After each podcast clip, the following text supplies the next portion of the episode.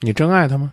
刚开始的时候谈不上喜欢，嗯但是他我能从内心上感觉，他不管什么时候，他会他都会在那儿等着我，然后这就会这就是一个人最自私的一种表现，就是我宁可呢当一个人的情人，然后去寻找呢我和他在一起，如痴如醉、如诗如画的感觉。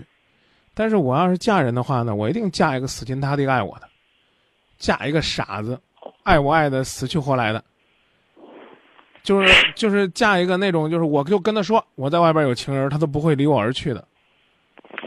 你你很幸福，你找到这样一个人。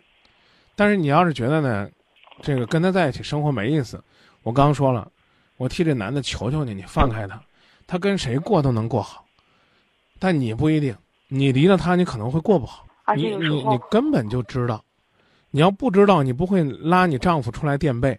他就是一个在某种意义上帮你下定决心告别婚外情的砝码。但很遗憾，你拉上了这根救命的稻草，你还是不愿意上岸，知道吧？这谁都帮不了你。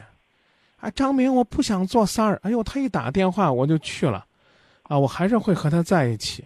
你没有婚姻的时候，你可以说，啊，反正我没有结婚，我想怎么玩我的爱情就怎么玩我的爱情。现在你是在违法，你是在犯罪。那个男的也有婚姻，你也有婚姻，啊，你不是像过去那样一个一个一个一个像浮萍一样飘到哪儿就可以在哪儿停靠的女孩子了。做到你老公知道了，他下决心跟你分手，你就满足了。所以我就我就怕那么一天的出现。一定会出现的。我希望那一天早一点到来。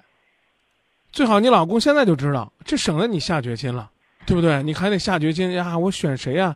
我我我选情人，我还是选老公？你继续选跟你情人堕落去。